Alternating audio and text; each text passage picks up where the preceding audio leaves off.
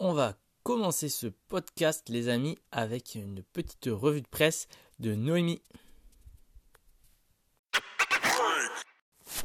C'est bon. C'est beau. Mais tu sais ce que j'ai découvert dans Femina Non. J'ai découvert tout un article qui parlait des plantes vertes au bureau. Ils ont fait des trucs de dingue. Ils ont vérifié euh, comment les gens ils mémorisent un- un- une conférence, s'ils ont des plantes vertes à côté d'eux ou pas.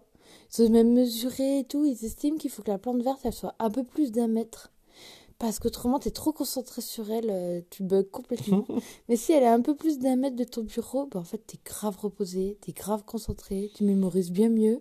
Et en fait, à un mètre de ton bureau, pas de ta tête dans le bureau, quoi, tu, la plante verte, elle te permet de faire des micro-déconnexions de ton écran ou de ta lecture et tout. tu la regardes Ils appellent ça des micro-siestes et ça te refait qu'après tu es reconcentré. Et en fait, euh, ils ont découvert que même les gens qui sont trop nuls en, En plante en jardinage, plantes et tout, ouais, eh bien, ils peuvent avoir des posters de plantes vertes. Ça fait quasiment la même chose.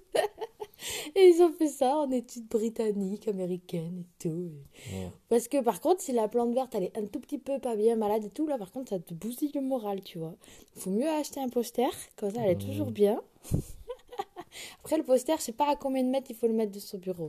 Mais euh, en vrai, euh, c'était vraiment euh, surprenant comme résultat de l'étude et tout. Et... Voilà quoi.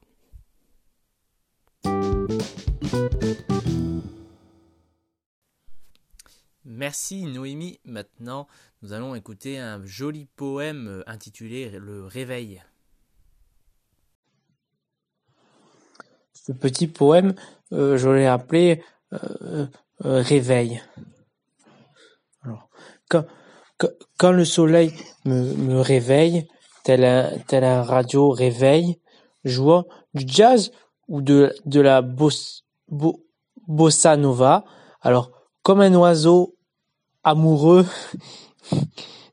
comme un poisson heureux, je nage dans une mer euh, euh, d'huile de colza et, brillant sur le sable, luisant euh, comme un crabe. Je me souviens du beurre que tu tartinais sur mon pain.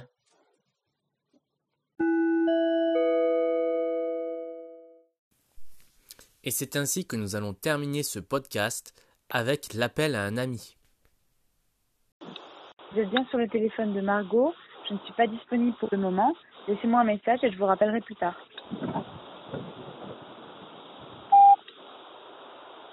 Allô Margot, c'est David. Je t'appelle euh, depuis les chutes et voulais savoir comment tu vas.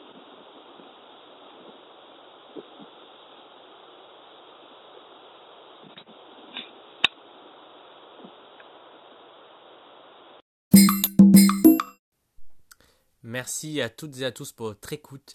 N'hésitez pas à partager ce podcast si vous a intéressé et à poser des questions. Euh, cela sera certainement source euh, de d'inspiration pour l'ensemble de l'équipe. Merci à tous. C'était le premier podcast de Curiosité anodine. Pour terminer, je vous laisse avec euh, un petit audio euh, musical.